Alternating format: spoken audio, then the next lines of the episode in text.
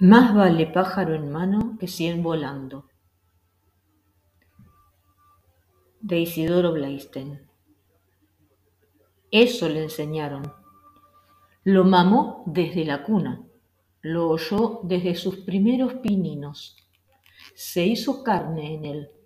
Entonces dejó volar los noventa y nueve pájaros y apretó fuerte, bien fuerte, el que tenía en la mano. El pájaro murió asfixiado.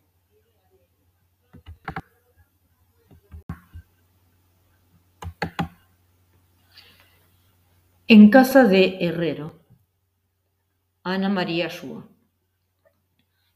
En casa de Herrero, cuchillo de palo, cuchara de cristal, herradura de plata, manzanas peladas que no se oxidan en contacto con el aire, brújula loca, imanes como perdidos, como desorientados, alfileres de hueso y sobre todo la soga.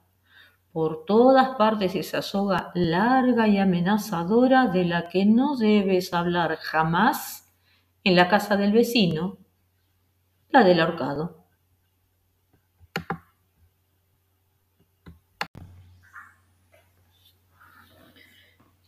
Es muy habitual cruzarse con refranes trastocados o mezclados en películas cómicas, historietas y casos similares.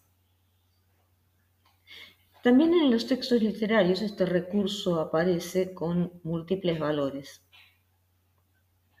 Si bien no te lo presento aquí, hay un cuento de Isidro Blaisten que se llama El diablo sabe por diablo, pero más sabe por viejo. Quizás pronto lo agregue, en el que tenemos más vale pájaro en mano que cien volando.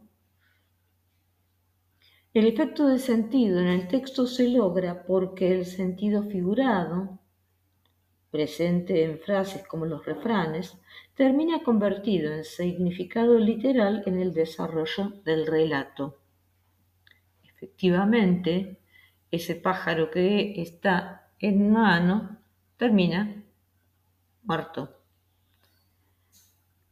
En cuanto al texto de Ana María Ayúa, el título, enunciado incompleto del refrán original, en casa de Herrero, nos lleva a transitar un discurso que transcurre a través de asociaciones hasta llegar a otra situación distinta en la que aparece el ahorcado y su relación con la muerte, el verdugo, que bien podría tener relación con el herrero, no solo por la soga mencionada, sino porque éste puede fabricar armas, aunque el comienzo, vinculado con el refrán, lo desdiga.